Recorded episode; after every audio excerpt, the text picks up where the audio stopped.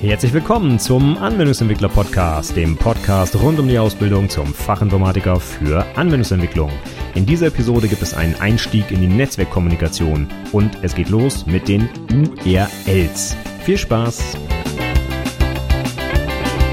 Hallo und herzlich willkommen zur 136. Episode des Anwendungsentwickler Podcasts.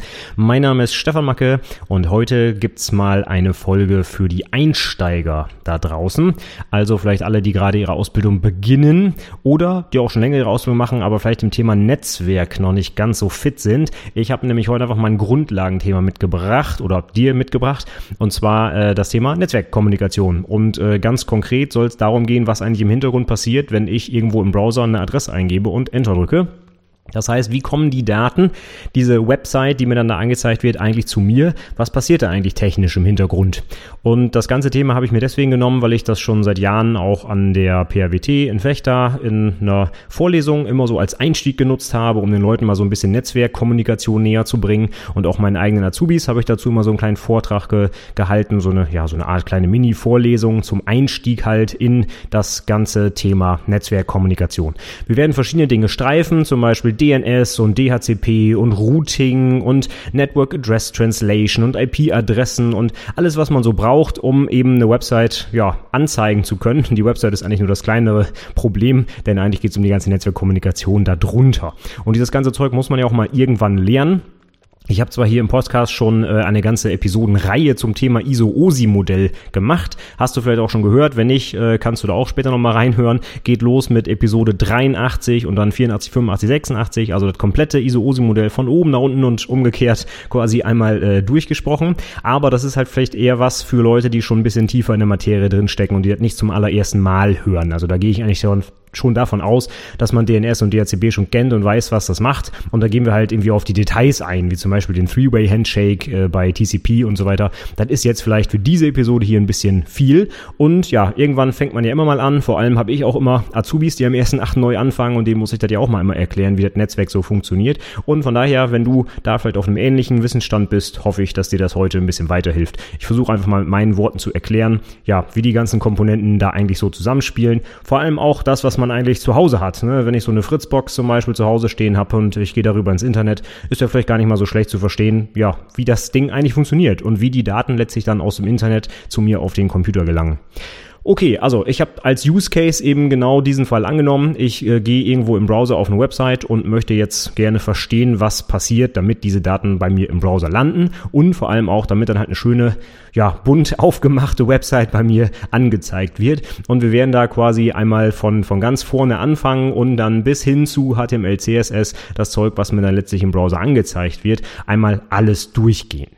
Den Use Case habe ich deswegen gewählt, weil ich äh, diese Inhalte dann theoretisch auch allen anderen Menschen erklären kann, die nichts mit IT zu tun haben. Denn ich glaube, fast jeder Mensch da draußen hat sicherlich irgendwann schon mal eine Website aufgerufen oder halt wie so eine Adresse im Browser eingegeben. Das ist etwas, da kann jeder was mit anfangen und daran kann man eigentlich ganz gut erklären, ja, was eigentlich so im Hintergrund abläuft. Deswegen dieser Use Case. Ja, fangen wir doch vielleicht einfach mal ganz vorne an. Ich gebe also eine Adresse in meinem Browser ein und irgendwie erscheint dann magischerweise was auf meiner äh, auf, auf in meinem Browser, also irgendeine Website wird da angezeigt mit Grafiken und tollem Text und ich weiß nicht, was vielleicht sogar noch ein Video, ja. Aber wie gelangen diese Daten eigentlich zu mir? Bevor wir uns das angucken, fangen wir doch mal vielleicht mit dem allerersten Problem an, und zwar dem Begriff der Website. Ich kenne ganz viele Leute aus meinem privaten Umfeld, aber auch auf der Arbeit, Leute, die nicht im IT-Bereich unterwegs sind, die sagen dann immer gerne Homepage. Das heißt, sie gehen irgendwo auf eine Homepage im Browser und gucken sich da was an. Und wir in der IT müssen aber ja so ein bisschen auf unsere Nomenklatur Struktur achten. Ich sage das auch immer meinen äh, Azubis. Ähm, ja, wir müssen präzise mit Wörtern umgehen. Ganz wichtig, besonders in der Programmierung, aber auch in der Netzwerktechnik und allgemein in der IT, sonst reden wir aneinander vorbei. Und die Homepage ist eigentlich das, ja, was so der Mensch da draußen vielleicht unter so einer Website versteht. Wir als ITler sehen das aber ein bisschen differenzierter. Eine Website, das ist quasi die komplette Ansammlung an Inhalten, die auf einem Webserver bereitgestellt wird, die mir dann quasi als Ganzes einen Web Auftritt zum Beispiel einer Firma oder einer Privatperson darstellen. Also das ist die Sammlung aller Webseiten, also aller Inhaltsseiten, unter anderem auch der Homepage, da kommen wir dann gleich drauf, aber auch andere Dokumente vielleicht, im Fall meines Podcasts noch MP3-Dateien und so weiter. Also die Gesamtheit, das wird als Website bezeichnet. Die Homepage ist dann klassischerweise eigentlich nur die Startseite dieses Website Auftritts. Das heißt, wenn ich irgendwo zum Beispiel google.de eingebe, dann ist der super allseits bekannte Suchbalken, wo ich dann Sachen eingeben kann, eigentlich die Homepage von Google. Dennoch hat Google noch viel, viel mehr zu bieten als nur diese Startseite und das wäre dann halt eben die Website von Google. Wenn man zum Beispiel auf meine Website hier geht, vom ähm, Fachinformatiker Anwendungsentwicklung.net, dann ist da auch eine Homepage zu erkennen. Da wird dann so ein bisschen erklärt, worum es ähm, auf der Seite geht und wie man einsteigen kann und so weiter. Also das ist die Seite, die quasi geladen wird, ohne dass ich eine besondere Unterseite anklicke. Einfach die Startseite des Webangebots. Das ist eigentlich die Homepage. Aber inzwischen hat sich das auch so durchgesetzt, dass der normale Mensch da draußen auch Homepage für alles andere im Internet so sagt. Aber ähm, ja, wir als ITler sollten das ein bisschen trennen. Also Website, die Gesamtheit der Inhalte, Homepage, nur die Startseite dieses Online-Auftritts ist damit gemeint.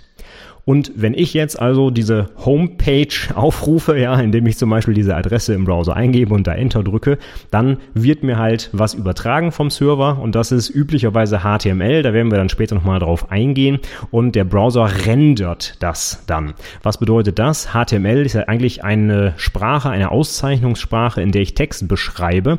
Gehen wir ich glaube, so ziemlich am Ende dieser Reihe nochmal drauf ein. Aber im Prinzip steht da sowas drin wie, hey, dieser Text soll eine Überschrift sein, der nächste Text soll ein Link sein und danach soll noch ein Bild erscheinen. Und damit aus dieser für den Computer verständlichen textuellen Sprache etwas wird, was der Mensch visuell erfassen kann, also dass da wirklich eine Grafik gezeigt wird und nicht, dass einfach nur in der Sprache steht, hier bitte eine Grafik anzeigen, sondern dass man sie auch wirklich sieht. Dafür ist der Browser zuständig und das, äh, was da passiert, nennt sich Rendern. Das heißt, er guckt sich das HTML an, nimmt noch das CSS, wo wir auch noch drauf eingehen, dazu, wuschelt das alles zusammen und packt dann zum Beispiel auch wirklich die echte Grafik an die Stelle, wo sie stehen soll und zeigt sie mir visuell an.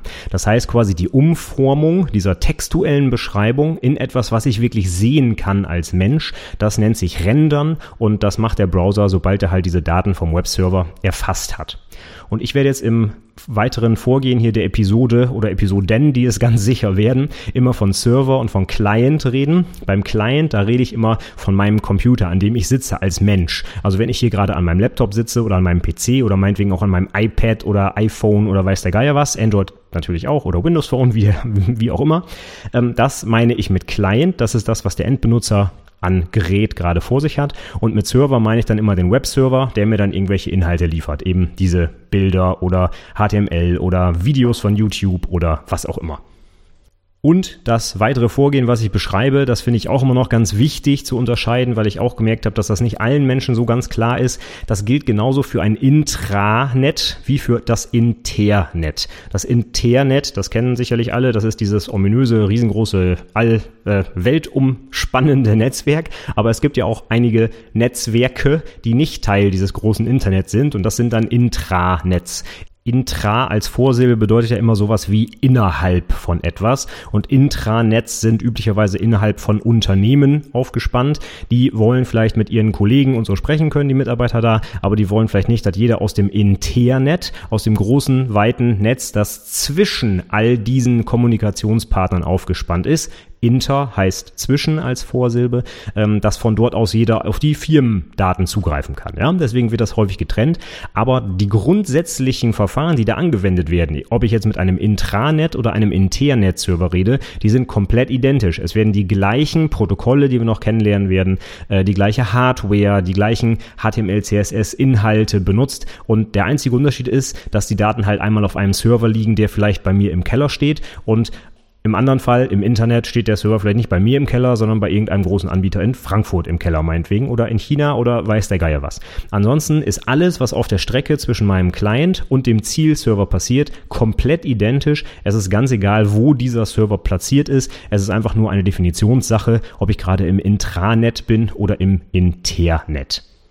Ja, und jetzt steigen wir doch mal direkt ein. Was passiert jetzt also, wenn ich von so einem Server Daten abrufe? Das erste, woran ich erkennen kann, ob es ein Intra- oder Internet ist, ist die Adresse dieses Rechners. Und diese Adressen, die wir da benutzen, die heißen auch im Fachbegriff URL. Das ist die Abkürzung für Uniform Resource Locator. Also einheitlicher Lokalisierer für Ressourcen, wenn ich das mal ganz sperrig übersetzen würde. Ja? Und dieses einheitlich kommt daher, dass diese, äh, dass der Aufbau dieser Adressen wirklich weltweit einheitlich geregelt ist. Das heißt, wenn ich so ein URL müsste man eigentlich sagen, Viele Leute sagen eine URL, das wird mir sicherlich auch nochmal rausrutschen, ja, weil sich das so im Deutschen so eingebürgert hat. Aber eigentlich heißt es ein URL, also der URL, weil es eben ein Locator, ein Lokalisierer ist.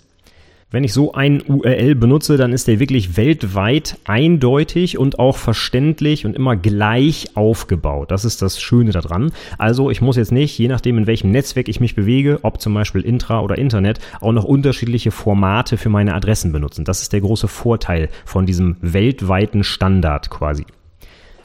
Und so ein URL, der identifiziert jetzt also einen Zielserver in unserem Fall, wenn ich eine Website jetzt aufrufen will und ähm, kann auch noch mehr lokalisieren. Das werden wir dann gleich uns noch angucken, wie so ein Ding genau aufgebaut ist. Aber das ist erstmal das Erste, was ich wissen muss. Wenn ich als Mensch mit einem entfernten Server Kontakt aufnehmen will, muss ich wissen, wie der heißt, ganz blöd gesagt. Oder etwas anders beschrieben, wo ich den finde. Und deswegen brauche ich diesen URL, der lokalisiert eben diesen Server. Und unter einem bestimmten Namen, den ich dann da eingebe, kann mein Client eben diesen Server dann finden und mit dem kommunizieren.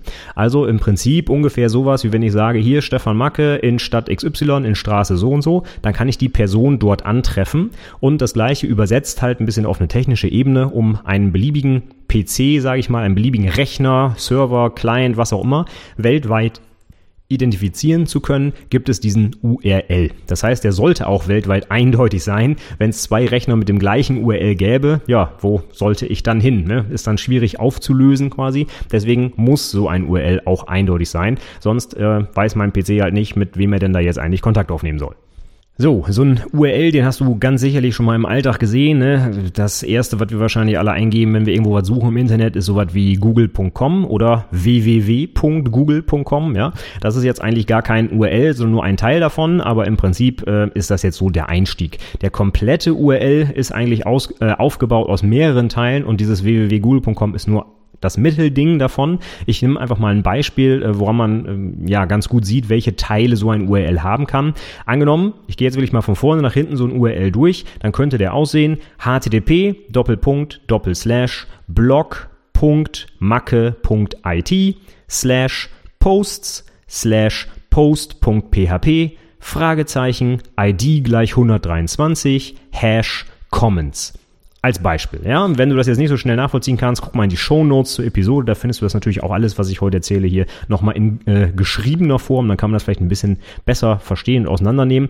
Aber im Prinzip, wenn du schon mal solche Adressen im Browser gesehen hast, ist das jetzt nichts Neues, ja. Da kommen dir bestimmt viele Sachen wieder bekannt vor. Und äh, wir gehen jetzt einfach mal von links nach rechts die wichtigsten Sachen durch. Es gibt noch ein paar mehr, die ich heute jetzt nicht durchgehen will, die da drin sein können. Zum Beispiel ein Benutzername und Passwort kann auch Teil so einer URL sein.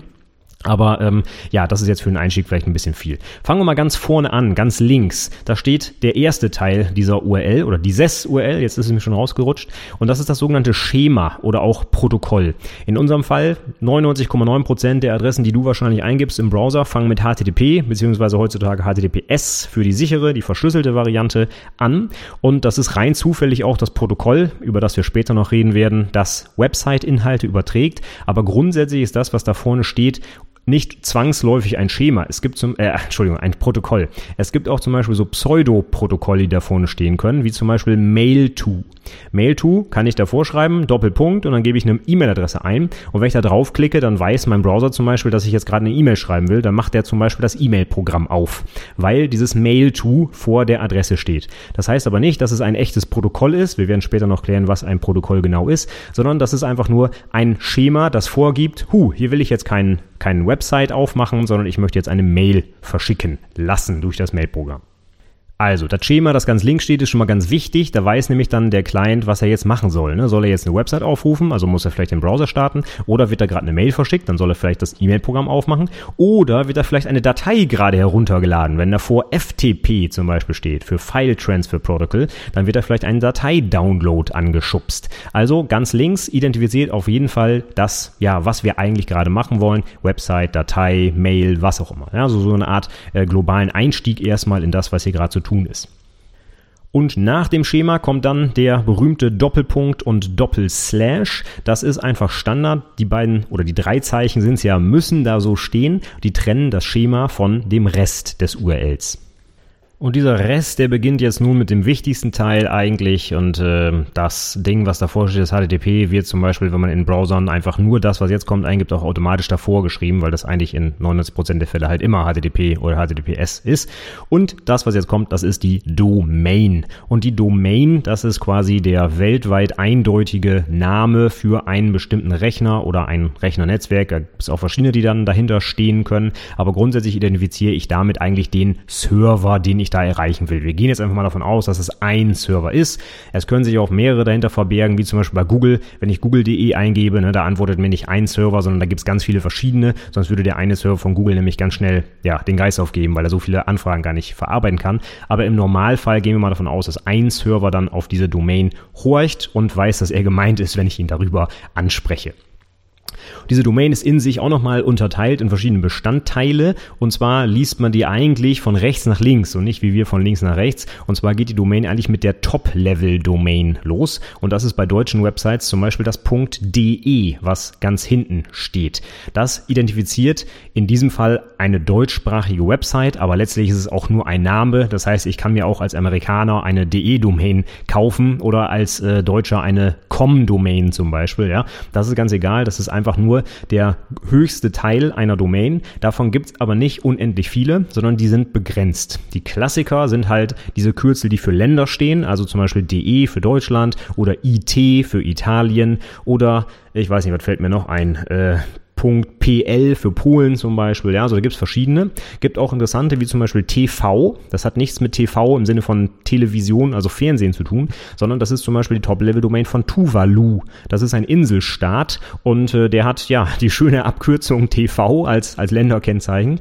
und äh, der macht äh, schön Reibach mit den Domains, weil natürlich der Rest der Welt, ja, oder sagen wir mal, kaum jemand im Rest der Welt kennt den Inselstaat Tuvalu, aber alle kennen natürlich das Fernsehen. Deswegen ist das eine beliebte Top-Level-Domain. Aber erstmal hat das nicht zwangsläufig was damit zu tun, wo dieser Server steht. Ich habe zum Beispiel auch eine äh, Domain macke.it, einfach weil ich IT so toll finde, weil wir halt in der IT, also Informationstechnologie, arbeiten. Ich bin aber kein Italiener, musste aber zum Beispiel, als ich diese Domain registriert habe, ähm, nachweisen, dass ich in der EU einen Wohnsitz habe. Ja? Also bestimmte Länder haben zum Beispiel Vorgaben und nicht jeder kann so eine Domain dann tatsächlich registrieren. In manchen Ländern ist es sogar Pflicht, dass man in dem Land auch wirklich wohnt, sonst kriegt man so eine Domain nicht. Andere Domains, die sind aber global verfügbar, die kann jeder registrieren, wie zum Beispiel com und net oder org oder verschiedene andere sogenannte generische ähm, Top-Level-Domains. Die sind halt keinem Land zugeordnet, sondern com war eigentlich mal die Abkürzung für Company, also ja, dass äh, ein Unternehmen zum Beispiel diese Domain registrieren kann. Stellen wir uns mal vor, Google, ne, Google ist eigentlich ein amerikanisches Unternehmen, will aber weltweit agieren. Da ist die Endung com vielleicht ganz toll, anstatt irgendwie eine Länderdomain zu benutzen und dann muss halt jeder im Rest der Welt diese Länderdomain immer eingeben. Com ist halt generisch, also allgemeingültig und bezieht sich halt nicht auf ein konkretes Land. Inzwischen gibt es von diesen generischen Top-Level-Domains aber einen ganzen Haufen. Es gibt zum Beispiel die schöne äh, deutsche Top-Level-Domain Versicherung. Da hat die alte Oldenburger, wo ich arbeite, auch ein paar Domains sich registriert äh, und dann zum Beispiel unter dem fantastisch langen Namen alte-oldenburger Punkt Versicherung kann man unsere Website aufrufen.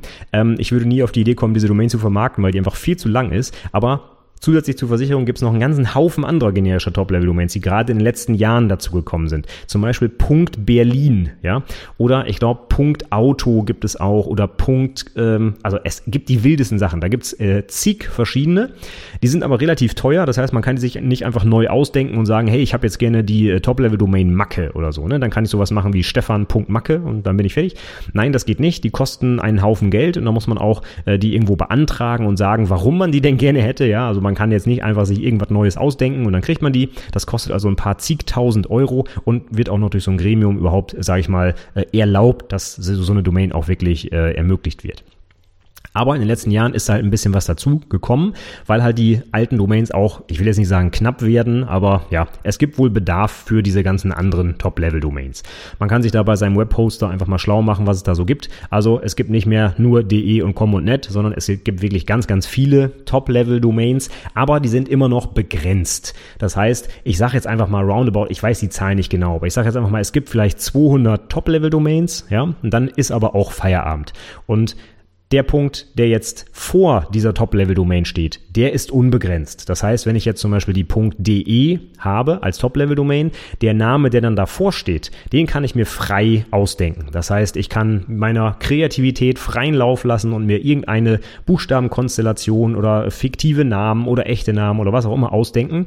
Ähm, vor der Top-Level-Domain. Das ist der eigentliche Domainname und über den identifiziere ich eigentlich meine, naja, mein Unternehmen zum Beispiel oder mich als Person oder wie gesagt, muss auch nichts identifizieren sein, kann auch ein fiktiver Name sein, ja. Aber da ist meiner Kreativität wirklich, ja, alle, alle Möglichkeiten habe ich da, um, um mir Namen auszudenken. Die Top-Level-Domains sind halt eingeschränkt. Es gibt viele, aber nicht so viele, dass ich wirklich mir irgendeine nehmen kann, die zum Beispiel so heißt wie ich oder so. Das geht halt nicht.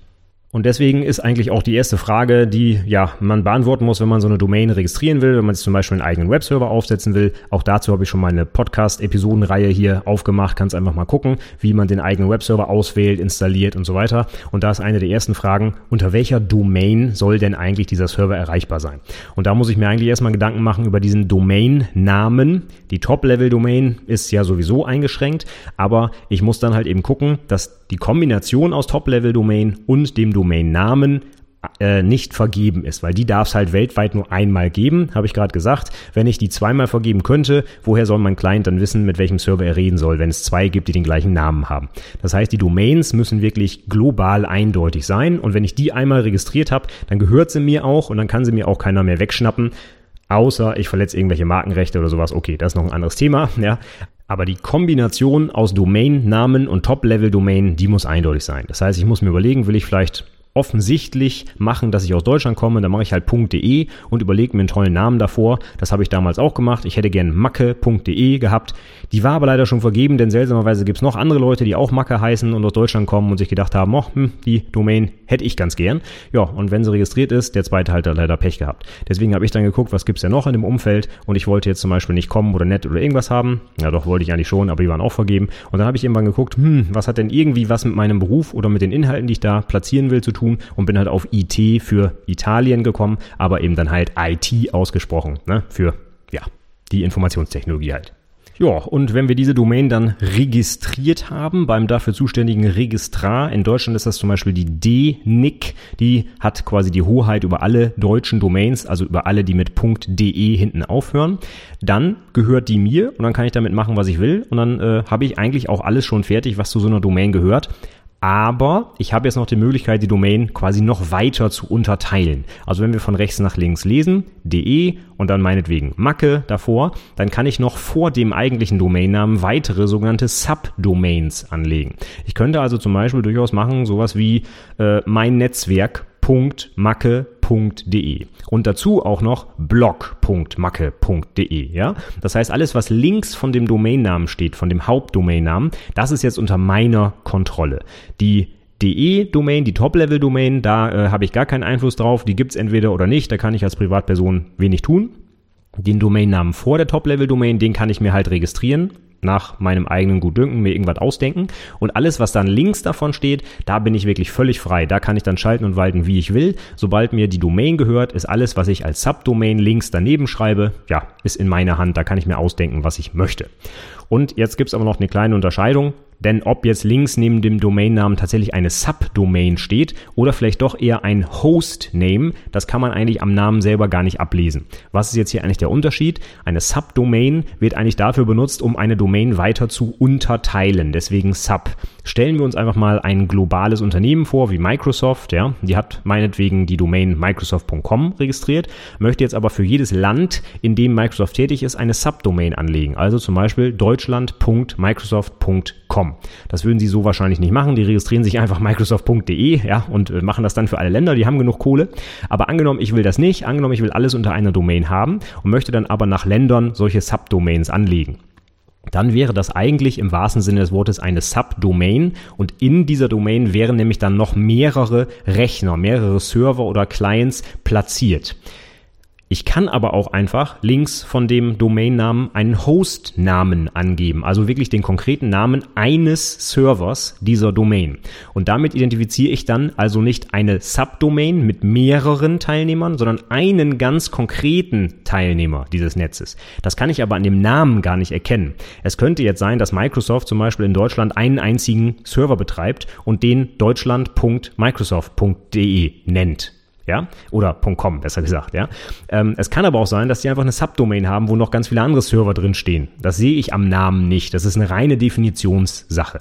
Deswegen kann ich eigentlich gar nicht am Namen erkennen, ob es wirklich ein Hostname ist oder eine Subdomain. Es ist, sieht identisch aus. Ob jetzt ein Server dahinter steht oder mehrere, kann ich nicht sehen von draußen. Ne? Das ist ein, ein Netzwerkdetail. Das muss ich aber auch gar nicht sehen. Es ist letztlich nur ein Name, der stellvertretend ist für irgendeinen oder mehrere Server, die da auf meine Anfrage reagieren.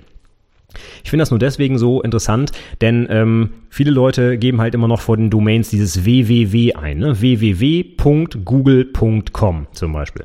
Und dieses www, das kommt eigentlich klassisch daher, dass das früher mal der übliche Name, also Hostname des Servers war, der eben www, also World Wide Web Inhalte, also HTML und so, ausliefert. Das war früher üblich so, das so zu nennen. Das ist heute aber total überholt. Das braucht kein Mensch mehr. Ja? Deswegen wollte ich gerade so ein bisschen auf diese Unterscheidung eingehen. Äh, das Ding ist komplett optional, ob sich da jetzt wirklich ein Webserver hinter verbirgt oder eine ganze Subdomain, die www heißt, oder ob ich es einfach weglasse, das ist völlig egal. Es muss nicht vor jeder Domain ein www stehen. Das ist einfach nur ein Name, den ich entweder vergebe oder eben nicht. Und viele Leute geben aber automatisch dieses www immer vor Domains ein, weil man das halt so macht. Ne? Die kennen halt ganz viele Websites, die immer www heißen und denken dann, oh, das muss man wohl so machen. Das ist aber gar nicht so. www ist wirklich nur der Name eines Servers und den gibt's entweder oder nicht. Und das ist meine Definitionssache. Wenn mir die Domain gehört, kann ich selber festlegen, ob es dieses www geben soll oder nicht. Und ich kann das einfach abschalten. Und wenn ich dann www.macke.it eingebe, dann kommt halt nichts, weil ich das nicht definiert habe. Das ist natürlich aus Sicht des Website-Betreibers irgendwie ungünstig, wenn ich ganz viele Leute habe, die meine Seite besuchen wollen, die aber ins Leere laufen, einfach weil ich dieses www gar nicht anbiete. Ne? Weil ich bin so, äh, so ein ITler und sag so, ah, da muss man doch wissen, ne? jeder weiß das doch, dass das gar nicht notwendig ist und ne? dann haben die halt Pech gehabt ja, das kann ich machen, ne, dann verliere ich halt Besucher auf meiner Website. Deswegen mache ich es einfach so, für jede Website, die ich betreibe, gibt es immer einen Eintrag www. Ich konfiguriere dann den Webserver so, dass alle, die auf www kommen, weil sie das eingegeben haben, halt einfach umgeleitet werden auf die eigentliche Adresse ohne www, weil die ist einfach kürzer. Ja, und wie gesagt, das www ist rein historisch. Das hat keine praktische Relevanz mehr heute. Ähm, und ich habe halt einfach nicht so Lust, das immer einzutippen. Ja, aber Leute, die das nicht wissen, die machen es halt. Und wenn die dann ins Leere laufen, ja, dann ja, kommen die halt nicht auf meine Seite. Und ich will ja, dass die Leute auf die Seite kommen. Also tue ich denen ein bisschen was Gutes und definiere halt eben immer den Hostname oder Subdomain, wie auch immer man es jetzt nennen will, www. Und dann meinetwegen macke.it. Ansonsten kann man diese Subdomains oder Hostnamen aber eben auch benutzen, um zum Beispiel mehrere Websites auf einem Server zu betreiben. Schauen wir uns mal an, was ich zum Beispiel für einen Server habe. Ich habe den irgendwo gemietet, der steht irgendwo im Keller. Der äh, langweilt sich aber, wenn er nur eine einzige Website ausliefern soll. Deswegen kann ich einfach auf einer Domain, wenn ich die habe, mehrere Subdomains platzieren und dann zum Beispiel verschiedene Software installieren. Ich kann zum Beispiel blog.macke.it machen und installiere mir da zum Beispiel WordPress, um da meinen Blog zu betreiben. Und zusätzlich mache ich noch wiki.macke.it und da installiere ich halt mein Wiki zum Beispiel, was nur ich benutze. Ähm, und so kann ich über diesen Namen steuern, dass ich auch verschiedene Anwendungen auf einem Server betreibe. Denn wenn ich auf den Server gehe, muss der ja irgendwie wissen, hey, welche Website soll denn jetzt angezeigt werden, wenn es fünf auf dem Server gibt? Und das kann er nur unterscheiden, wenn sich irgendwas in der Adresse ändert, in der URL. Und wenn ich diese Subdomain benutze, dann unterscheidet sich das, weil ich halt eben wiki.macke.it und blog.macke.it habe. Und das sind zwei unterschiedliche Domains. Deswegen weiß der Server, aha, dann liefere ich hier in diesem einen Fall WordPress aus und im anderen Fall eben, was weiß ich, das MediaWiki oder sowas.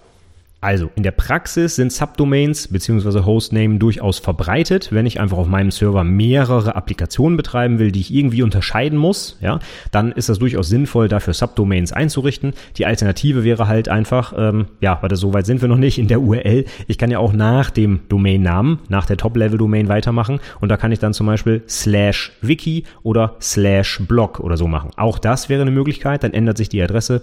Aber cooler ist es natürlich mit einer eigenen Subdomain. Ne? Dann mache ich halt einfach blog.macke.it, zack.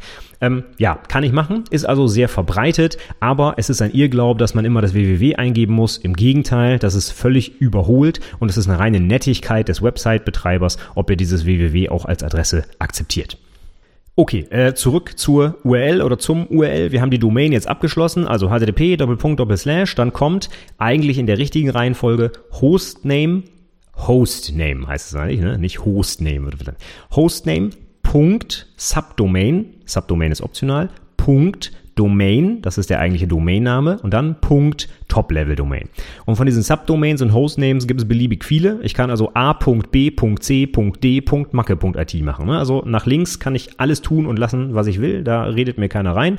Ist nicht ganz so sinnvoll unbedingt, aber ich könnte das tun. Und hinter der Top-Level-Domain geht's jetzt weiter. Und zwar kommt da als erstes mal der Slash. Der Slash ist grundsätzlich der Pfadtrenner in URLs, denn das, was jetzt hinter dem Domainnamen kommt, hinter der Top-Level-Domain, das ist jetzt der Pfad zu der Ressource, die ich auf diesem Server erreichen will. Und der Pfad sieht üblicherweise so aus wie so ein Dateipfad im Dateisystem. Ja, das heißt, ich habe da klassischerweise wirklich echte Ressourcen, echte Dateien, die im Dateisystem auf dem Webserver liegen. So war das früher mal. Ne? Da hat der Webserver einfach nur den Festplatten Festplatteninhalt aus einem bestimmten Verzeichnis im Internet freigegeben, beziehungsweise, ne, als es das noch nicht gab, halt in diesem lokalen Netzwerk. Das ist heute nicht mehr zwangsläufig so. Ich möchte sogar behaupten, dass das eigentlich fast nie der Fall ist, sondern dass das rein virtuelle Pfade sind, die es gar nicht echt im Dateisystem gibt. Aber grundsätzlich könnte man das machen. Das heißt, ich gebe also wirklich den, äh, einen bestimmten Ordner auf meinem Webserver, wenn man so will, frei für den Zugriff von draußen. Und ich muss jetzt über den Pfad und den daran anschließenden Dateinamen identifizieren, welche Datei ich denn jetzt da haben will. Das heißt, ich könnte zum Beispiel bei mir in der URL, die ich eben als Beispiel hatte, sowas machen wie slash posts slash post.php. Und dann würde der Webserver jetzt in dem Unterordner Posts nach der Datei post.php suchen. Und wenn es die gibt, dann zeigt er die an. Das PHP steht übrigens für die Programmiersprache. PHP war ursprünglich mal die Abkürzung für Personal Homepage. Das ist eine der verbreitetsten Websprachen überhaupt. Ähm, ich habe mal irgendwo eine Statistik gesehen, dass glaube ich 80 Prozent aller Websites im Internet auf PHP laufen. Also das ist wirklich der Wahnsinn. Die ist mega verbreitet einfach. Ähm, in Programmiererkreisen nicht ganz so beliebt, weil die so ein paar Sachen ähm, sehr einsteigerfreundlich macht, aber für professionellen Software-Einsatz ein bisschen fragwürdig, aber das ist jetzt hier nicht das, nicht das Thema heute, ja. Auf jeden Fall ist es eine sehr verbreitete Programmiersprache und wenn jetzt diese PHP-Datei auf dem Webserver in dem entsprechenden Unterordner liegen würde, dann könnte jetzt der Webserver die einfach ausliefern und mein Browser würde die dann anzeigen. PHP hat jetzt den Vorteil, das ist eine Programmiersprache. Das heißt, es wird nicht einfach eins zu eins der Dateiinhalt ausgeliefert, wie zum Beispiel eine Textdatei, die mir einfach angezeigt wird, sondern die Programmiersprache kann zum Beispiel dynamisch Inhalte, meinetwegen aus einer Datenbank, laden und dann so aufbereiten, dass mein Browser halt immer was anderes sieht. Je nachdem, wann ich die Website aufmache denke ich mal an so einen Blog zum Beispiel, ja, da würde halt immer den neuesten Blogbeitrag zuerst darstellen. Der Blogbeitrag liegt aber nicht als Datei auf der Festplatte, sondern liegt normalerweise in einer Datenbank. Das heißt, diese PHP-Datei, da steht jetzt Programmcode drin, der guckt in die Datenbank, liest die Sachen daraus, wandelt das in ein Format um, was der Browser versteht, nämlich in HTML und zeigt das dann an. Und genau deswegen ist es eigentlich auch in den meisten Fällen heute so, dass dieser Pfad, den ich da eingebe, gar nicht auf der Festplatte existiert. Denn normalerweise habe ich da einfach so eine PHP-Datei zum Beispiel, die auf diesen Pfad reagiert, aber die Inhalte, die angezeigt werden, die gibt es gar nicht auf der Festplatte, sondern die werden wirklich dynamisch durch den Programmcode erzeugt und mir dann erst angezeigt. Und die Pfade zu diesen PHP-Dateien werden dann eigentlich nur noch benutzt, um ja eine Unterscheidung zu machen, was ich denn gerade anzeigen will. Ich hatte gerade im Beispiel slash Posts, ja, da will ich mir wohl die Blogposts angucken. Wenn ich jetzt zum Beispiel, keine Ahnung, slash Comments aufmache, dann will ich mir vielleicht die Kommentare angucken. Ja, das heißt aber nicht, dass es auf der Festplatte diese Unterordner gibt. Das ist einfach nur ja ein Name und so muss man die URL eigentlich auch verstehen. Die URL grundsätzlich ist einfach wirklich nur ein Name für eine Ressource. Es muss hinter keiner URL genau ein Server stehen, der in diesem Unterordner diesen Dateinamen und so weiter hat. Das ist potenziell alles rein virtuell, was ich da eingebe. Es ist ein Name, den ich für eine beliebige Ressource vergeben kann. Und was der Webserver daraus macht, wenn ich diesen Namen eingebe, das kann der entscheiden. Ob der wirklich eine echte Datei auf der Festplatte aufmacht, die es auch gibt, oder ob er quasi ein, meinetwegen PHP-Skript aufmacht, was dann weiß, was es zu tun hat, wenn es diesen, diese URL auseinandernimmt. Ja, das muss der Webserver entscheiden. Also der Website-Betreiber muss das quasi konfigurieren. Aber historisch war es so, ne, als es diese ganze Programmiergeschichte auf Webserver-Seite noch nicht so gab, da waren das halt wirklich echte Pfade auf der Festplatte und das kann man auch heute noch nachbauen. Wenn ich so einen 0815 Webserver mache äh, oder aufsetze und da so eine Website einrichte, dann kann ich das einfach so machen, dass er mir die Datei Inhalte ausgibt. Und wenn ich dann eine Textdatei auf der Festplatte anlege und ich gebe den entsprechenden Pfad mit Dateinamen im Browser als URL ein, dann wird mir einfach die Textdatei angezeigt. Ja, das ist also ganz klassisch das Vorgehen, wie ich Ressourcen in einem Netzwerk verfügbar mache indem ich Ihren Pfad und Ihren Dateinamen dann zum Beispiel eben dort eingebe. Okay, was kommt jetzt nach dem Pfad und dem Dateinamen? Danach kommen noch so ein paar Sachen, die ich dahinter schreiben kann, und zwar abgetrennt von einem Fragezeichen. Und hinter diesem Fragezeichen, da stehen jetzt die sogenannten Parameter, die ich an die Ressource übergebe. Und die Parameter haben den Aufbau, dass es immer Schlüsselwertpaare sind. Das heißt, ich habe einen Schlüssel, der hat einen bestimmten Namen, zum Beispiel ID, ja. Und dahinter steht dann der Wert, den dieser Parameter haben soll, meinetwegen 123, ja. Und ich könnte jetzt sowas machen wie Fragezeichen ID gleich 123 und dann wird halt der Parameter mit dem Namen ID mit dem Wert 123 an den Webserver übertragen und der kann jetzt damit irgendwas tun. Denken wir wieder an dieses PHP-Skript von gerade, dann kann der zum Beispiel sagen, oh, ID 123, ja Mensch, das heißt, der will wohl den Blogpost mit der ID 123 haben. Dann gucke ich doch mal eben schnell in der Datenbank nach, nimm die 123, suche mir da den Blogpost raus und bastel dem da was zusammen. Ja, und von diesen Parametern kann ich ganz viele an den Webserver übertragen. Im Prinzip so viel ich will. Es gibt eine kleine Beschränkung. URLs können nämlich unend nicht unendlich lang sein, aber das interessiert uns jetzt erstmal nicht. Ich kann die alle hintereinander schreiben, wenn ich will. Da muss ich sie aber mit einem kaufmännischen und abtrennen. Kaufmännisches und, das ist äh, das, was passiert, wenn du Shift und 6 auf der Tastatur drückst, ja. Das kaufmännische und, auf Englisch übrigens Ampersand genannt. Und damit kann ich die Parameter abtrennen. Grundsätzlich werden die Parameter also mit einem Fragezeichen begonnen. Wenn ich mehrere habe, werden die aber mit einem Ampersand abgetrennt. Also Beispiel post.php Fragezeichen ID gleich 123 Ampersand Date gleich 1.1.2019. Warum auch immer ich das Datum vielleicht brauchen würde, ja, keine Ahnung. Aber wenn ich das übergeben will, dann mache ich diesen zweiten Parameter eben mit einem Ampersand dahinter. Und es sieht immer so aus, Schlüsselname, Gleichheitszeichen, Schlüssel, äh, nicht Schlüsselwert nicht, sondern Wert des Parameters, ja. Und wofür könnt ihr es halt benutzen? Nehmen wir noch ein anderes Beispiel. Angenommen, ich möchte irgendwelche Artikel in meinen Warenkorb legen bei Amazon. Ja, woher weiß Amazon, welchen Artikel ich da reinlegen will? Ja, indem ich zum Beispiel diese ID als Parameter an den Warenkorb übergebe. Also könnte ich sowas machen wie slash Warenkorb, Fragezeichen, Artikel-ID gleich ABC 123. Und dann weiß der Warenkorb, aha, der Artikel mit der ID ABC 123 soll in den Warenkorb gelegt werden. Und am besten brauche ich noch einen zweiten Parameter mit Menge, dann weiß er auch, wie viele davon ich kaufen will. Und so ne, kann man also das, was ich da gerade machen will, an den Webserver übertragen. Das wird halt insbesondere dann benutzt, wenn ich interaktive Websites habe, also solche, die mir nicht einfach nur ihren Inhalt statisch ausliefern, sondern die wirklich auch auf das reagieren, was ich denen reingebe. Ja? Das sind dann eben dynamische Websites und dafür brauche ich aber eine Art von Programmiersprache auf Serverseite. Also Beispiel PHP oder Java oder Ruby oder was auch immer ich da auf dem Webserver laufen habe. Und dieser äh, Programmcode, der muss diese Parameter dann auslesen und auswerten und dann darauf reagieren und irgendwas tun. Im Beispiel von Amazon meinetwegen den Artikel in den Warenkorb packen. Okay, und dann haben wir noch den letzten Bestandteil der URL, der jetzt ganz, ganz rechts steht und das ist der sogenannte Abschnitt oder auf Englisch ein Fragment. Und dieses Fragment, das ist ein äh, ganz besonderer Teil der URL, denn im engeren Sinne identifiziert der jetzt nicht mehr eine Ressource. Die komplette Ressource ist nach den Parametern eigentlich identifiziert. Ähm, angenommen, wir haben dieses Beispiel von eben posts slash post.php Fragezeichen ID gleich 123, dann weiß der Webserver, ich hätte gern den Blogartikel mit der ID 123. Ähm, da gibt's jetzt nicht mehr sonst noch irgendwas zu unterscheiden oder zu differenzieren. Das heißt, die Ressource ist jetzt eigentlich fertig und die ist eindeutig.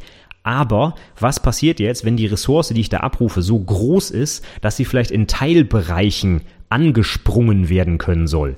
Stellen wir uns mal vor, mein Blogartikel, den ich da gerade abrufe, der ist 100 Seiten lang ja, dann möchte ich vielleicht eine Möglichkeit haben, auf die 23. Seite dieses Blogartikels zu springen. Und zwar so, dass der Browser quasi direkt dahin scrollt, wenn ich die Seite aufmache. Und genau dafür wird das Fragment benutzt. Das heißt, der Blogartikel selbst, die 100 Seiten, die werden mir komplett geladen. Und das ist auch der Artikel, der komplett identifiziert ist und im Browser dargestellt wird. Aber wenn ich jetzt quasi innerhalb der Seite hin und her scrollen will und auf einen bestimmten Abschnitt, deswegen heißt das Ding auch so, Fragment, direkt springen möchte, dann kann ich dafür genau den letzten Teil der URL benutzen und das wird abgetrennt mit dem Hash-Zeichen. Das ist dieses Lattenkreuz oder Lattenzaun, sagt man auch auf Deutsch dazu. Ne? Das ist äh, die Taste links neben der Enter-Taste. Ja?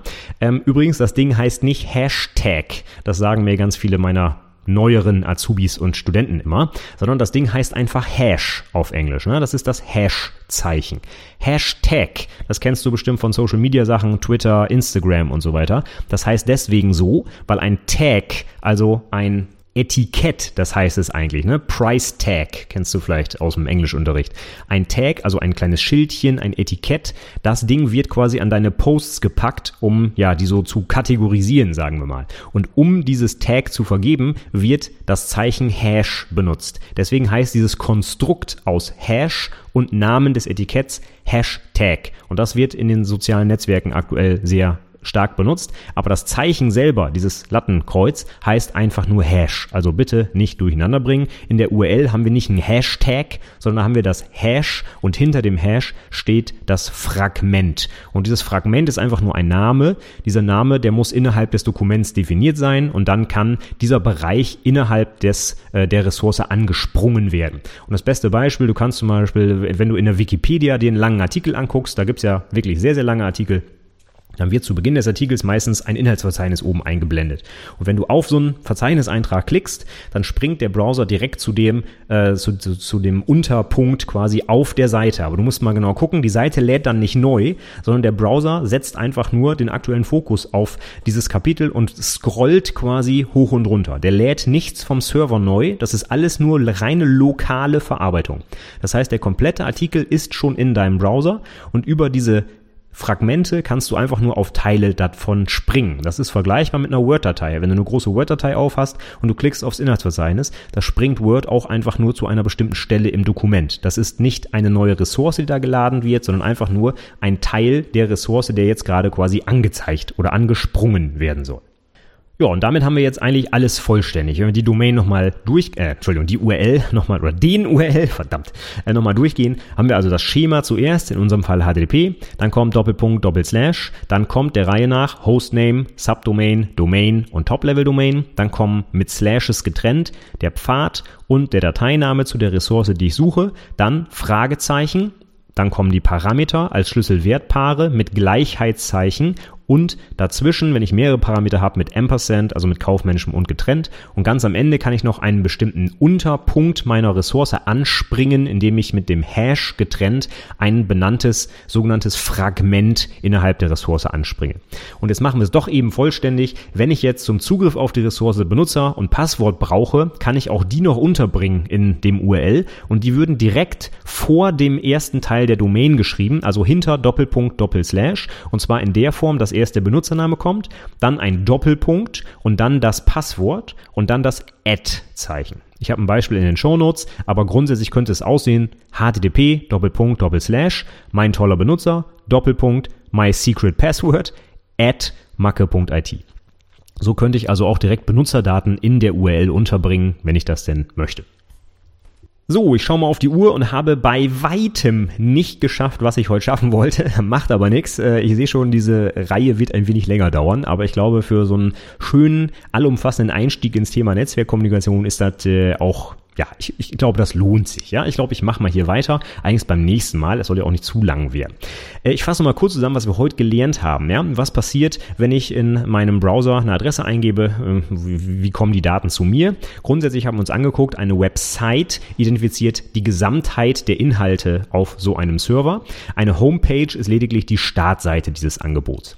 Wenn der Browser mir die Inhalte visuell darstellt, die er darunter lädt, dann heißt das rendern.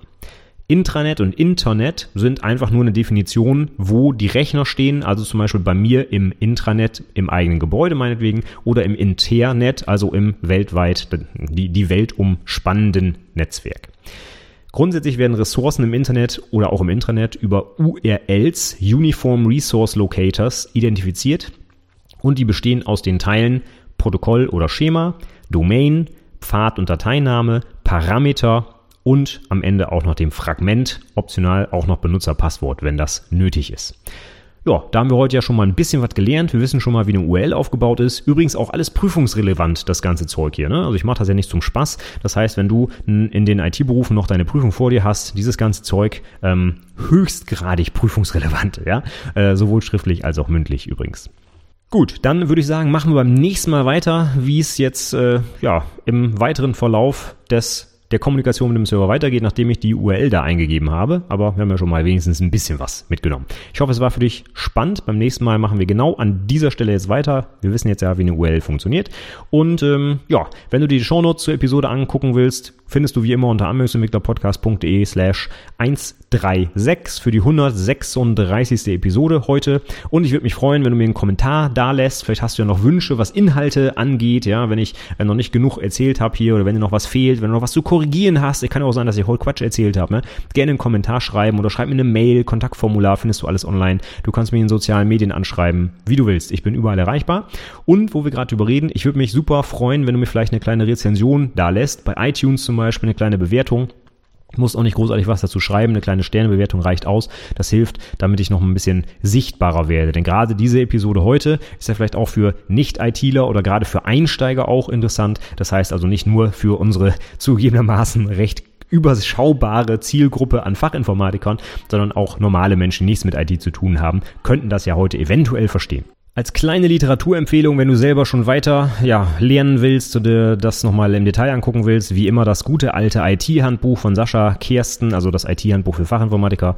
Link findest du natürlich auch in den Show Notes. Äh, sollte dir aber inzwischen auch bekannt sein, weil ich das in jeder dritten Episode hier anspreche, weil es einfach die Standardliteratur ist. Ja, Da gibt es ein ganzes Kapitel zum Thema Netzwerkgrundlagen und da wird ich glaube nicht ganz alles, aber das meiste von dem, was ich hier heute besprochen habe und auch noch besprechen werde in den nächsten Episoden ähm, im Detail nochmal erklärt. Also das ist ein guter Einstieg, wenn du loslegen willst. Ist auch direkt das vierte Kapitel im Buch, also direkt zu Beginn im Prinzip, weil es auch ja so schöne Grundlagen halt sind, die man halt kennen muss als ITler. Okay, bevor ich noch weiter abschweife, höre ich für heute mal auf. Ich glaube, es, äh, es reicht jetzt erstmal zum Thema URLs. Ähm, ja, wir machen beim nächsten Mal weiter. Ich sage für heute erstmal vielen Dank fürs Zuhören und bis zum nächsten Mal. Tschüss!